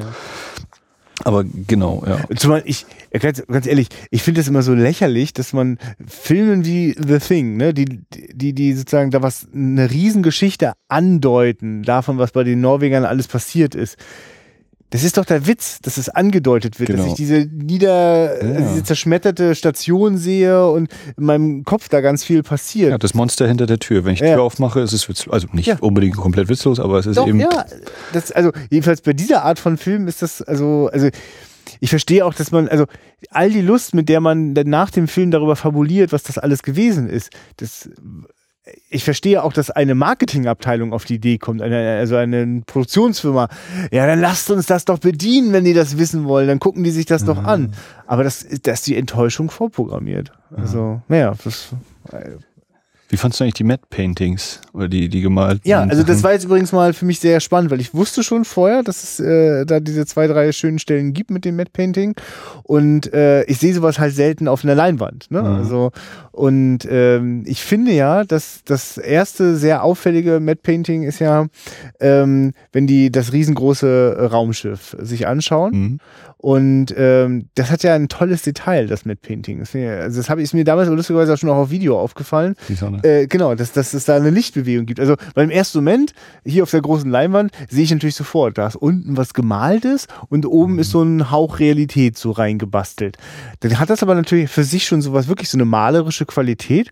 Und dann gibt es plötzlich diesen Lichtwechsel. Das, Ja, das Matte Painting, das das scheinbar geil. eigentlich äh, äh, statisch ist, plötzlich darauf so eine Licht-Schatten-Veränderung stattfindet. Also das, das, ja, ehrlich gesagt sorgt das dafür, dass es dann in dieser Welt, die wir dort sehen, total stimmig ist. Und ich möchte gar nichts anderes. Ich meine, oder andersrum, das, das erste Mal, dass wir dieses Painting mit Painting sehen, ist ja, glaube ich, dann tatsächlich erst diese Videoaufnahme der Norweger. Ne? Also wenn die Stimmt, diese Explosion auf dem Video haben, wo man sagt, das sieht aber komisch aus, wo man es aber darauf schieben kann, auch, na, ist ja eine Videoaufnahme. Deswegen ist diese Explosion, sieht halt wirklich komisch aus. Und dann, wie die Norweger eben da rumstehen. Und da finde ich, fällt es eben wirklich überhaupt nicht auf, weil du eben diesen Video, äh, diesen Videolook hast und das dadurch ist. Und äh, das Geilste fand ich ja, wenn sie dann zu diesem ausgeschnittenen Block mitten in dem, in dem Eisfeld gehen. Ja. Ne, und äh, weil ich dann eben gesehen hatte, naja, das haben sie auf dem, auf dem Hinterhof von, von Ja, Universal Studios gedreht. Das war eigentlich eine grüne, grüner Abhang. Da hat er eine riesige weiße Plane hingelegt und dann sind die da einfach hingegangen. Und so, okay, wenn man das weiß und so ungefähr, aber wenn ich es nicht gewusst hätte, glaube ich, wäre es mir auch nicht aufgefallen. Ich hätte es dem abgekauft. Oder ich kaufe es ihm auch so ab, weil ich schon ziemlich hart gucken muss und denke so, ah, da vielleicht an der Fußkante merke ich, das ist nicht ganz rund. Aber ich finde zum Beispiel die, dieses große Raumschiff, wenn sie dann da runtergehen, okay, wenn sie jetzt so im Vordergrund sind und gucken über ihren Rücken da runter, dann merkt man schon so, die Lichtverhältnisse, irgendwas äh, macht, sagt mein Auge passt da nicht hundertprozentig. Aber trotzdem sind die gigantisch. Und ich habe auch das eine Mal überlegt, äh, als die Station zu sehen ist, die eigene Station von, von Amerikanern, und im Hintergrund so habe ich gedacht, Moment, ist das jetzt echter Hintergrund oder ah, die Wolken bewegen sich gerade nicht? Verdammt. Oh Mann. Aber ich glaube, es war echt. Also waren schon. Warum gehen die eigentlich in das Raumschiff nicht rein? Das ist so eine Luke offen, ne? Oder, oder Ja, da ist irgendwas offen. Wärst du reingegangen? Naja, es, also Ja. Das war so der Moment, wo ich dachte, kommt das jetzt noch? Gehen die da jetzt rein? Ja. Ich habe dann nämlich gedacht, dass sie da drin dann schon so ein kleines Mini-Raumschiff finden. Ich hatte tatsächlich vergessen, dass die Idee ist, die ich wirklich sehr bescheuert finde, dass äh, äh, also der Blair. genau, unten. ja, der Blair, dass der da äh, quasi äh, in der in der Basis der Amerikaner äh, unterirdisch hatte das eigentlich, also das, die- dieses Tunnelsystem soll es aber schon gegeben haben oder hat er das auch noch selber gemacht? Ich fand, es sah so aus, als soll es selbst angelegt haben. äh, und er hat das natürlich, also wir haben es ja gesagt, er hat sich die Teile vom Helikopter genommen. Ja, ja. Und. Aber es war schon geil, wie dann hat eben sich da daraus der, ein kleines mini der, Werkzeug, der Werkzeugrollkasten da stand und alles, äh, doch. Ja. Aber das war auch wieder so ein Ding, wo ich eigentlich sagen würde, ja, genau. Und dann, ach nee, er ist ja ein Alien. Warum soll er nicht irgendwie die Fähigkeiten ja. haben, da sich so zu verwandeln, dass er schnell mit Handgriffen und so macht, ne? Pff. Ja, und das ist auch eine Ich Uhr. finde halt interessant, dass mein Gehirn eine Erinnerung daraus gemacht hat, nee, das ist das, was alles dort, äh, wo das große Raumschiff ist, das, was dort in der Nähe ist, das ist Teil des Untergrunds rund um dieses Raumschiff, oder? Das war quasi, äh, das hat meine Erinnerung draus gemacht, weil als ich jetzt wieder die Szene gesehen habe, die mir weismachen will, dass es eben so ist, dass der Einzelne das da gerade alles hingebastelt hat, okay. Das ist, finde ich, eine urkomische Szene mit dem Galgen, ja, wenn sie da zu ihm gehen und dann, es geht mir gut. Ich bin mir völlig normal. Ich möchte nur wieder mit zu euch reinkommen. Galgen da. Ich will niemanden umbringen, Mann. Alles gut. Ey, lass mich einfach mitkommen. Und dann auch wie Kurt Russell natürlich dieses Ding zu machen. Also das ist schon, ich glaube, das ist so das, was, was für mich auch so ein bisschen dieser trockene Carpenter-Humor ist, auf den ich so ein bisschen stehe. Äh, Also das sind so Szenen, da kann ich gut drüber lachen. Auch wenn das vielleicht nicht das äh, hochgestochen intelligenteste Witz ist oder sonst wie. Aber das ist so, das kann ich nachvollziehen. Das äh, nehme ich dann auch sehr gut, wahr- sehr gerne wahr, ja. Ich will nur mal auf deinen Aspekt, den du gesagt hattest, mit dem Western zurückkommen. Also Ja. ich finde ja, dass äh, das ein grundsätzlich eher wirklich so eine sehr, sehr gutes Horrorszenario ist. Also du hast eben diese, äh, du hast eine Gruppe von Menschen, du weißt, die wird dezimiert, also was ich eben sagte mit Agatha Christie, zehn kleine Negerlein mäßig, äh, und du hast eben vor allem das Setting ist, ist ja dieses super tolle, es ist ein Ort oder ein Nicht-Ort, ne? es ist irgendwo, es ist tausend Kilometer von nirgendwo entfernt und danach wird es immer besser, äh, wie Windows ja sagt, äh, wo eben keiner hinkommt und wo dann dadurch, dass der Helikopter dann eben zerstört wird, auch keiner wegkommt und äh, du weißt eben, ja, entweder ich oder das andere. Und eine andere Variante gibt es eben nicht. ja. Also das finde ich äh, super genutzt, dieses, diese, die Grundlage, die da ist. Hm, also ich finde auch, dass die also schon gleich am Anfang diese, diese Einstellung äh, mit, mit den Bergen und so, das ist, äh, ich, es ist, es ist Western-Feeling. Da Mhm. ganz Ich meine, das stimmt natürlich dann auch wieder, ne? So ein, so ein ja, der, der selten vorhandene Schneewestern, äh, quasi, ne, da ich das so als Ja. eingeschneit und so. Aber hast. wär, wäre der Schnee jetzt äh, Sand, würde das genauso, äh, wäre super Prärie. Also, Wie, wie ging es dir bei den, bei den äh, Anfangsaufnahmen, wenn eben der Hund äh, über den Schnee läuft und da wegläuft? Wie, wie, wie hat das für dich ausgesehen? Also für mich, nee, sag du erstmal und dann sage ich meins, vielleicht wollte ich in eine ganz andere Richtung. Ich äh, habe gesehen, was mir gezeigt worden ist. Also ich habe Ja. das jetzt nicht irgendwie. Also für mich war das, vor allem wenn dann eben so diese Schlangenbewegung, war Ja. das wirklich so, dahinter ist das Wasser, es ist Wasser und er schwimmt eben durch dieses Wasser, so wirkt es. Ja, ist, finde ich, sieht, also beeindruckende Bilder einfach. Diese ganze äh, Eröffnungssequenz ja quasi nach dem UFO-Absturz. Also, äh, ich, ich glaube, dass, also, da bin ich bei, bei Carpenter 100% dabei. Also, ich hatte heute wirklich ein paar Mal das Gefühl, dass ich dachte, der, der ganz große Inszenierungsmeister ist, das ist so ähnlich wie bei Brian De Palma. Die sind beseelt von grandiosen Momenten, äh, haben die, die, die sind in der Lage, tolle Atmosphäre zu bauen, aber immer wieder, also wenn ich es jetzt vergleichen würde mit den anderen großen amerikanischen äh, Kinokünstlern wie Steven Spielberg, dann fehlt immer so ein Stück.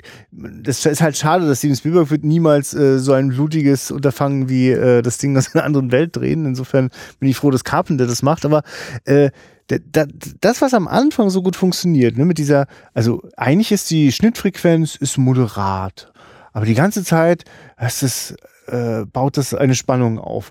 Und äh, äh, was er seinen vorläufigen Höhepunkt damit findet, ist völlig unerwartet äh, einer der Helikopterpiloten mit der Granate das nicht auf die Reihe kriegt, es fliegt plötzlich in die Luft und also es eskaliert halt einfach. Ähm, ohne dass ich das Gefühl habe, dass da äh, plötzlich Kamera eskalieren muss und Schnittrhythmus mhm. eskalieren muss. So.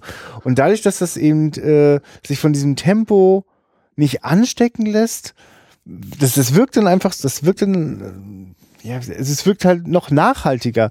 Aber ich finde, dass das nachher also ich, also ich finde, so stilsicher ist das, wird ja komplizierter. Also am Anfang ist ja noch alles mysteriös und ich weiß nichts genau. Und es ist einfach nur der Hund in dieser Schneelandschaft und so. Also und der Sturm zieht auf, das ist noch so ein Punkt zu diesem abgeschlossenen Job. Ja. ja, ja, genau. Und dann sind aber plötzlich, sind es so viele Figuren und es ist halt ein kleines bisschen. Ja, dann kommt der Tempowechsel, ne? Du hast eben den, ja. diesen super Action-Anfang damit, dass du diesen äh, Hund verfolgst und dann kommt eben, okay, jetzt brauchen wir natürlich trotzdem erstmal so, wer sind denn die zwölf? Aber ich meine, es ernsthaft, dass es am Anfang ruhig intensiv ist und dann ja. wird es chaotisch. Natürlich ist es dann nicht im Sinne von, dass die da ständig rumballern oder so, wobei das auch alles relativ flott dann geht. Ne? Äh, hm, ja, es ist. Also ich kann mir das schon, ich stelle mir das als schwer vor, ne, weil wir eben diesen Ensemblefilm, wie gesagt, ist. Aber für mich trotzdem insgesamt funktioniert das. Du, ja, ja, ja äh, es, das ist die Hölle. Ich verstehe also, schon, was du meinst. Ist, Carpenter sagt zum Beispiel im Audiokommentar auch, die Szene am Operationstisch, wo wirklich alle drumherum stehen, es ist ein einziger Wahnsinn, da mit dem Kameramann die Blickachsen richtig oh, hinzubekommen und so, weil wenn das nicht stimmt, haut das sofort nicht hin, dann gucken die aneinander vorbei und äh, die ganze Szene bröckelt auseinander. Ähm, das, das, ich finde das auch äh, schwer so und ich finde das ja so deswegen so toll, wenn es so gut aufgeht in der äh, Bluttestszene, weil, weil da sitzt es dann wirklich und ja.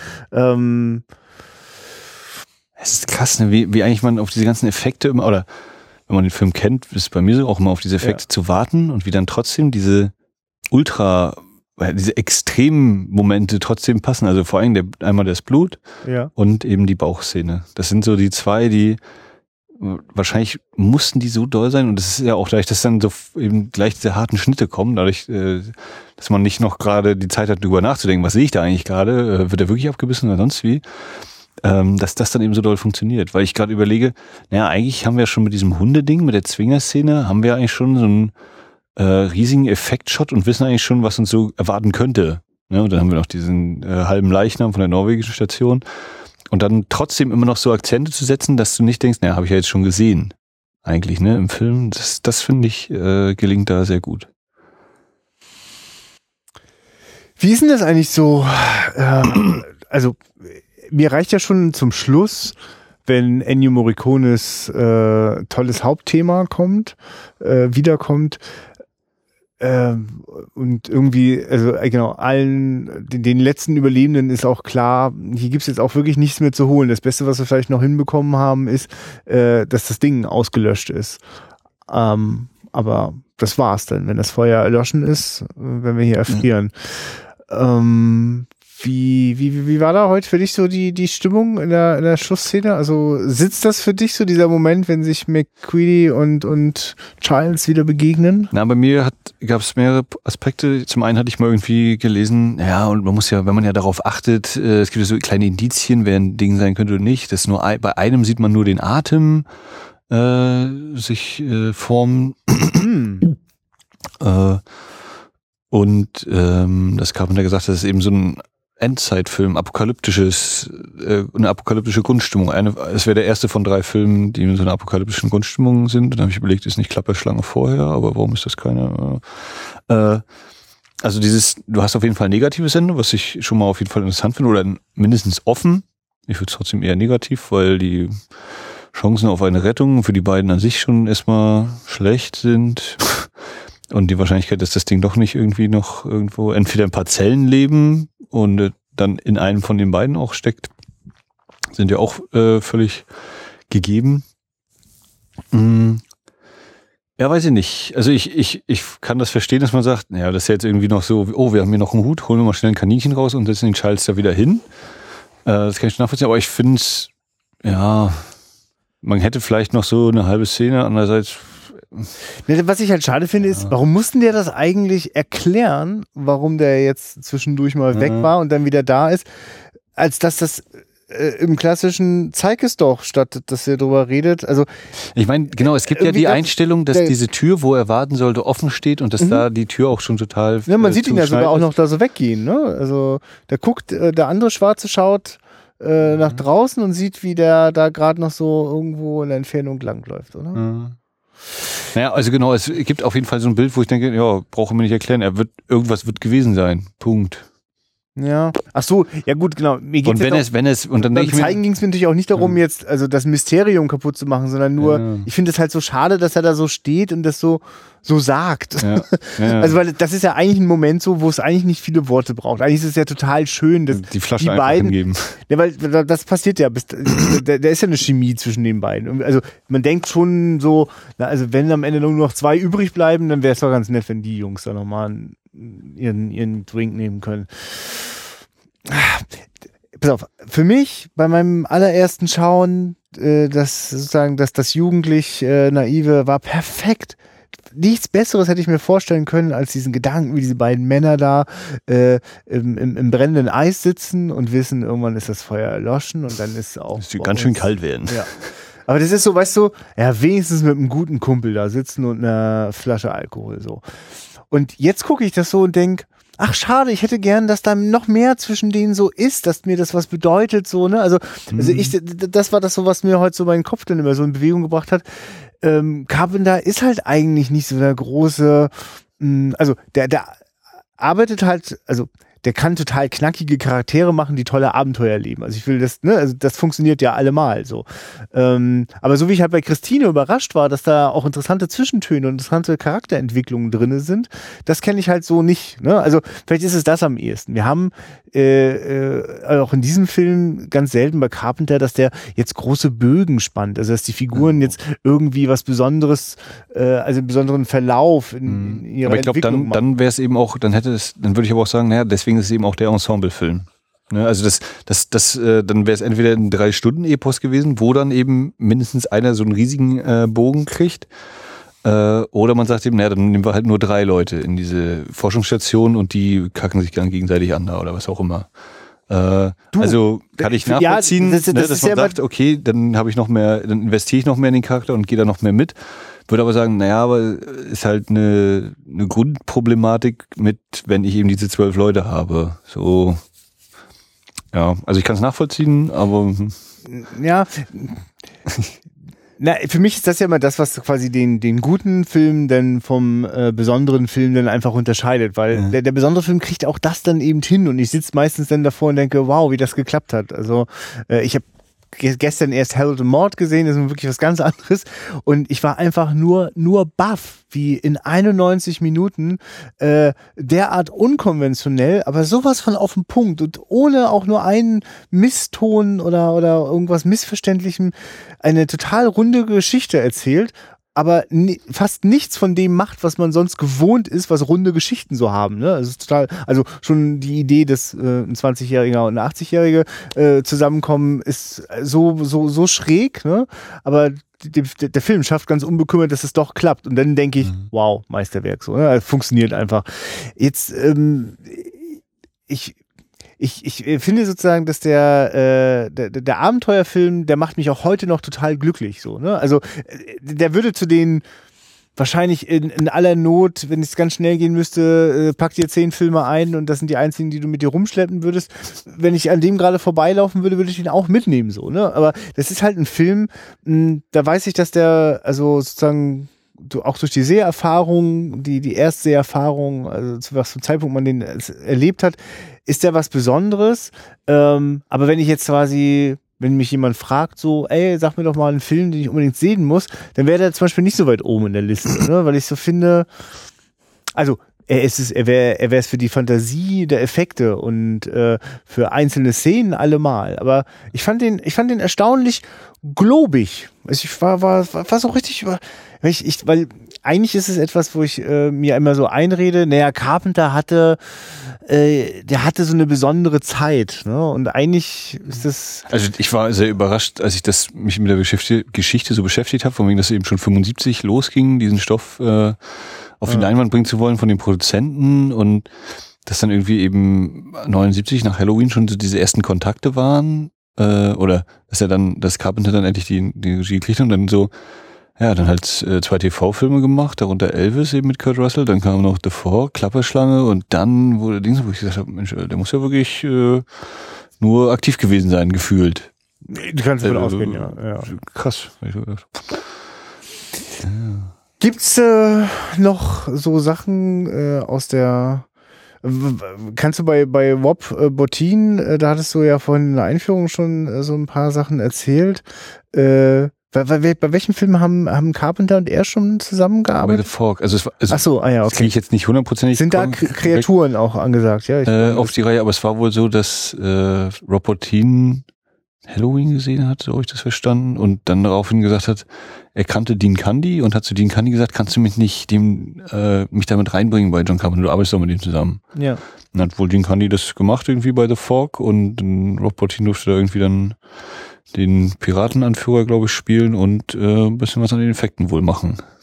Aber ich meine, er ist schon so der Typ für, der hat halt die krassen Ideen, wie, wie diese Figuren aussehen und wie man die baut.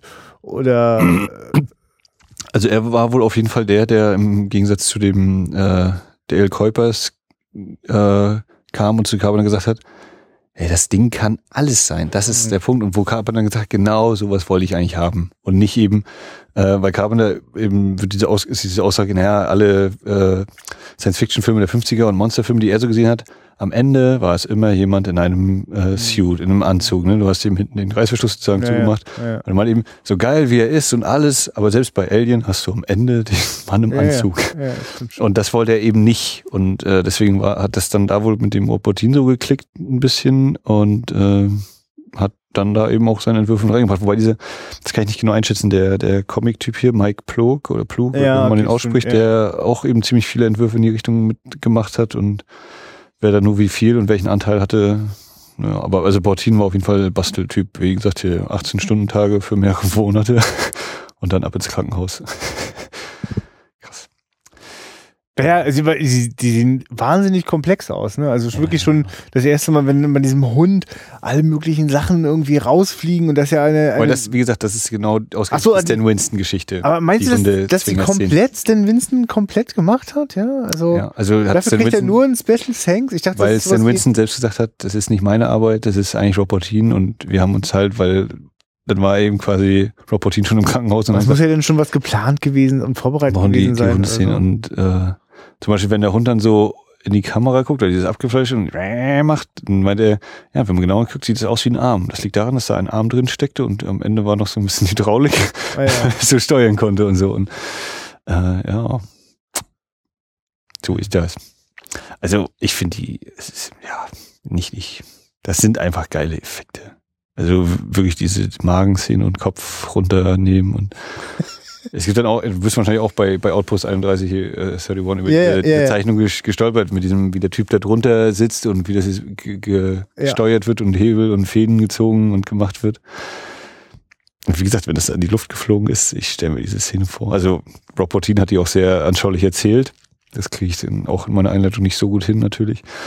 Äh, und das, achso, das andere war noch hier, wenn, äh, welcher war das jetzt? Der, der Palmer, äh, ne, dem, dem der Kopf auseinanderfällt, wenn der rausrennt und äh, Kurt Russell wirft das Dynamit und wird dann so ein bisschen schön, als wenn er nach hinten fliegt. Der ist wirklich wohl nach hinten geflogen. Also die haben gedacht, die Explosion ist nicht so doll und Okay. war stärker als gedacht und äh, oh, der haben sie gedacht. Also ist auch hier ne, über die Kamera geflogen, so ungefähr. Ähm, ja. Nee, also die Effekte, starke Sache. Und wie gesagt, ich glaube eben, ne, dadurch wird man vielleicht rangeführt an den Film, oder das ist dieses erste, wenn man äh, mit dem Ding konfrontiert wird, ist immer Effekte, aber ich finde, die Geschichte und eben dieser Grund, Grundgedanke des, wem kann ich vertrauen, wem nicht, die Paranoia und äh, Vertrauen, Freundschaft und sowas. Diese Themen sind das, was mich dann auch wieder zurückkehren lässt zu dem Film. Ja. Oder die, die mich, die mich nicht als einfachen, ja, ist halt ein geiler Effekt, Film fertig, abstempeln lassen. Ja. Sondern, nee, der hat auch ein bisschen noch mehr Fleisch dran da. Das ist nicht nur so eine äußere Hülle. Der sieht nicht nur gut aus, der hat auch innen drin noch so ein paar Werte.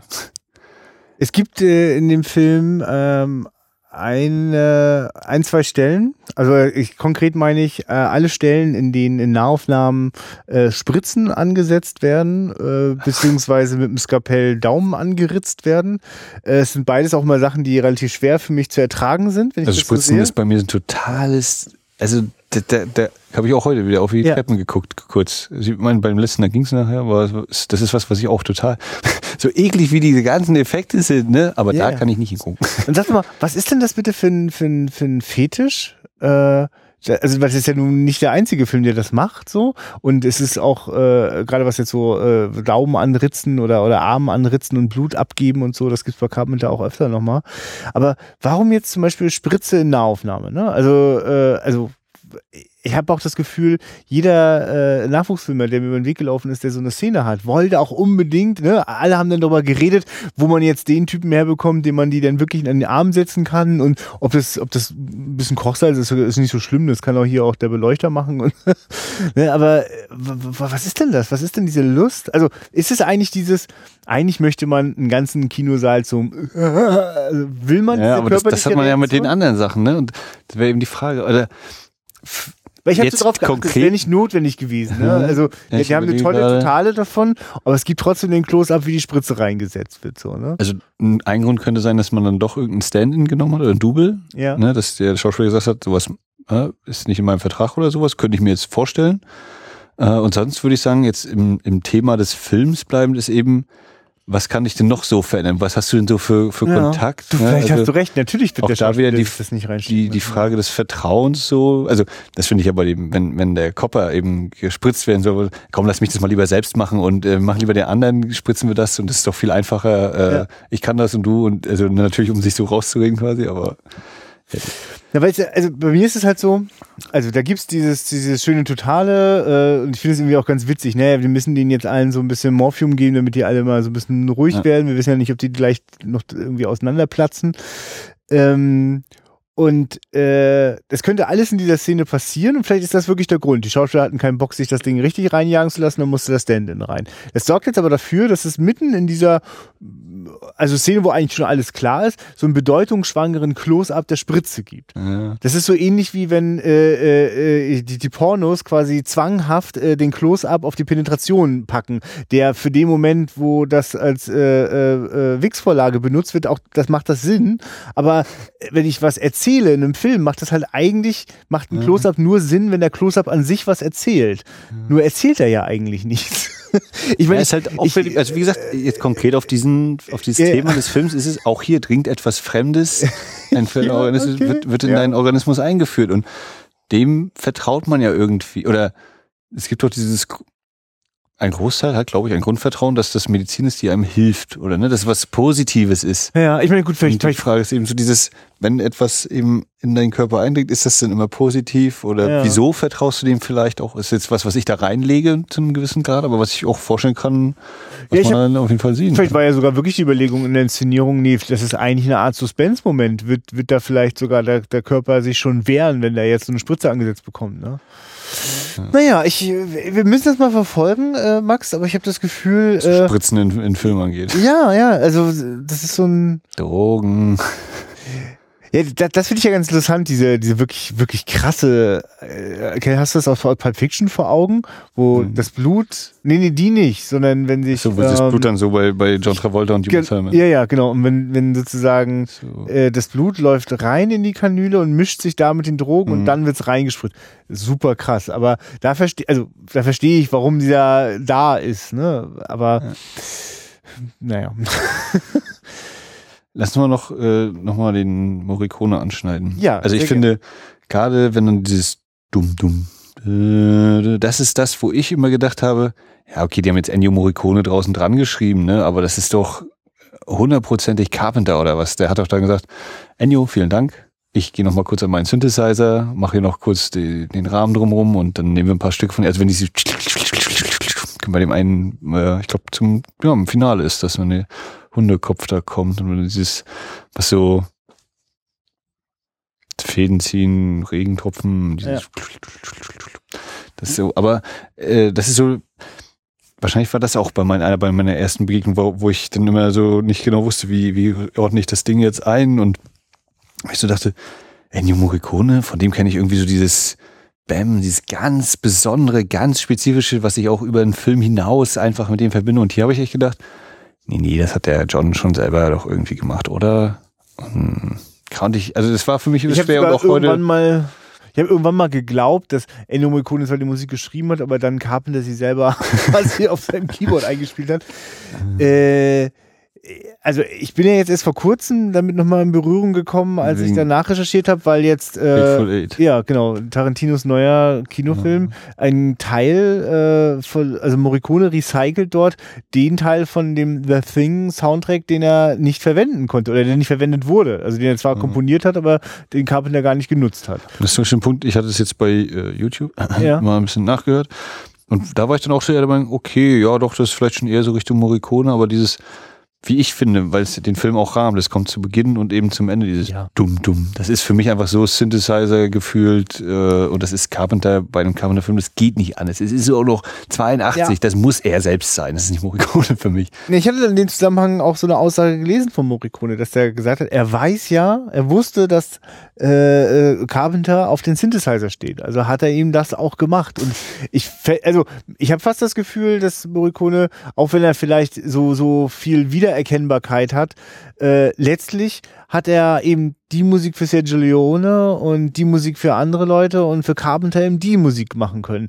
Und ich finde ja, dass äh, es trotzdem total für mich nach Morricone klingt. Äh, neben dem Synthesizer, diese, ich weiß gar nicht genau, was für Instrumente dort äh, gespielt werden, aber dieses äh, dieser, diese, diese langgezogenen Streicherklänge, die da so dran sind, äh, das entdecke ich auch in dem Soundtrack. Äh, ich muss ganz oft mal an den äh, von State of Grace denken. Ähm, ich äh, Phil Janu mit äh, Sean Penn und Ed Harris. Äh, jedenfalls, das ist so ein Soundtrack, der ist total dissonant. Oder von U-Turn äh, von Oliver Stone, der ist auch extrem dissonant. Also das heißt, den, den kann man eigentlich gar nicht richtig genießen, weil man denkt immer, oh, gleich kommt diese geile Melodie und der ganze Saal wird gefüllt und dann bricht die ab oder geht irgendwie so quer und macht das aber sehr beeindruckend und das, äh, ich finde das jetzt hier bei dem Film auch so, ne? Also es ist ein ständiges, bedrohliches aber niemals kommt es quasi zum befreienden äh, Orchestergedöns, so, ne? Also es äh, bleibt ja quasi immer unterschwellig, ne? Es platzt nicht irgendwie auf. Und äh, offenbar war er wirklich in der Lage, ich, ich mache es so, dass, als, äh, dass das Carpenter denkt, das wäre das geilste äh, Stück, wenn ich es selbst geschrieben hätte. So. Also als hätte ich selbst geschrieben, so. Nur so gut, wie ich es halt gar nicht kann. Aber ich finde ja das echt krass, was, was Carpenter gerade in seinen frühen Filmen so an, an, an Füll-Spannungsmusik hat. Das, nicht alles ist davon wirklich brillant. So. Aber also ganz viele Sachen mag ich auch total gerne. Aber Es ist, auch, auch heute habe ich wieder so gedacht, hey, das, nein. Nee, das, das ist schon Morricone. Also ich finde, also ich meine, ich habe auch wirklich keinen keinen Überblick. Weißt du eigentlich, du hast ihn ja mal live äh, äh, äh, Mhm. dirigieren gehört. Äh, war da das Ding dabei? Nee. Nee. ne? Ja. Ja, das würde sich, glaube ich, auch nicht anbieten. Wäre irgendwie schwierig, das glaube ich. Als Da geht dann das Orchester einmal zur Seite und ein Mann mit Synthesizer kommt hin. Dumm, dumm. Das ist übertrieben, aber. ja, aber du weißt schon, dass neben diesem Dum-Dum ist ja die ganze Zeit. natürlich ist, gibt es also, ja auch noch andere Stücke. Also wie aber gesagt, klar, ja auch das ganze und so Orchester kriegst du damit nicht beschäftigt, das stimmt. äh, das, das war, es ist einfach, äh, wahrscheinlich gerade weil es das äh, Thema ist oder das Hauptthema Ja. darstellt, ist das einfach so. Ich glaube, es, es hat er nicht oft gemacht, dass der Carpenter sich von jemand anderem die Musik hat schreiben lassen, oder? ist eine äh, schöne, schöne diskutierbare These. Ich weiß selbst nicht, aber gefühlt. Das ist wieder mein Punkt. Ich kenne noch gar nicht so viele oder nicht längst nicht alles von Carpenter, aber den Ja. Großteil gefühlt ist immer der, der Autorenfilmer, der auch noch die Musik selbst gemacht hat. Das stimmt schon, da würde ich äh, mitgehen und behaupten, ja, das hat er alles selbst gemacht. The Thing. Ja. Krass, wie, wie plakativ so der Titel eingeblendet wird. In Wirklichkeit verstehe ich auch nicht diese Nummer mit dem, äh, mit dem Raumschiff am Anfang. Also, ja, es, also fügt sich, nee, es fügt sich eben nicht ein. Also eigentlich brauche ich nicht. Also für mich fängt der Film damit an, weiße Schneelandschaft und so. Äh. Ich habe fast das Gefühl, es ist so wie den Leuten versichern, nein, nein, ihr seid tatsächlich in einem Science-Fiction-Horrorfilm. Ja, ne? Ist halt auch wieder so ein, ob der Produzent gesagt hat, oder ob die den nicht drin hatten, diesen Anfang. Und dann einfach der Produzent gesagt hat, ja, aber jetzt sitzen die Zuschauer da und haben eine halbe Stunde lang diesen Hund beobachtet, wie der Hund andere Leute beobachtet. Aber wir wissen immer noch nicht, was los ist. Können wir nicht irgendwas machen? Ja, komm, wir machen hier am Anfang das Raumschiff rein.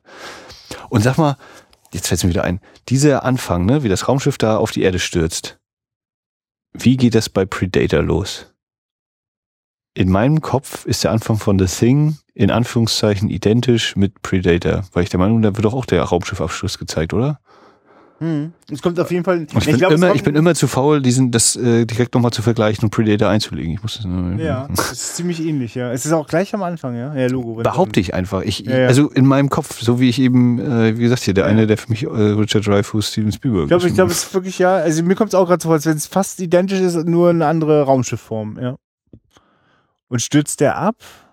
Ja, er muss ja auch irgendwie auf die Erde kommen, zumindest. Ja, ja, nee, das ist klar, ja, ja. Also das, äh, ist ein Mysterium, was ich noch nicht gelöst habe, obwohl ich es mir schon so lange sage und es auch einfach wäre, das einfach mal in den Player zu schmeißen. Äh, ja. Max, packen wir es für heute. Der zweite Carpenter. Tja, das, das ist jetzt nochmal ein bisschen. Äh, wir müssen es mal wieder einen neuen Regisseur suchen, den wir noch nicht hatten. ja, ich glaube, wir werden da jetzt noch ganz viele äh, tolle Entdeckungen machen im neuen Jahr. Ähm, ja, ja, Jahresrückblick weiß ich gar nicht, ob wir sowas irgendwie so noch machen. Ich glaube, wir blicken dann auf das Jahr zurück, wenn es wirklich vorbei ist. Das heißt irgendwann im Ich glaube, wir machen schon so extreme Rückblicke in der Filmgeschichte, wir nicht ja, noch nichts ja, jetzt müssen wir auch noch auf uns selber zurückblicken. Ähm, aber ihr könnt ja schon mal Ausschau halten. Ähm, die äh, Podcaster von äh, Second Unit, vor allem der Christian, der äh, macht so einen Jahresrückblick und hat mit ganz vielen äh, äh, Podcastern gesprochen aus dem Filmbereich und äh, ich durfte ihm da auch mal ein paar Fragen beantworten. Äh, da könnt ihr auf jeden Fall mal reinhören. Das wird wahrscheinlich irgendwie so Ende oder wahrscheinlich genauso zum Jahreswechsel irgendwann die Tage dann rauskommen. Ja, und bei, bei Spätfilm kommt die Weihnachtsfolge Gremlins und da ah. hat sich auch ein Gremlin von uns in die Leitung geschlichen. So, so. ja, ich bin schon gespannt. Wenn er nur kryptische Andeutungen gemacht und weiß noch nicht. Ja. Kommt Punkt Weihnachten, ja? Oder? Ich, ich habe nicht nachgefragt, aber er meinte, das ist halt das Weihnachtsspecial und ja, dann wird er uns das sind nicht mehr viele Tage zu Heiligabend geben. Ja, gut. Ja, äh, ja, den üblichen Schmonzes kennt ihr ja schon. Wiederaufführung.de, facebook.com slash Wiederaufführung, Twitter Wiederaufführung.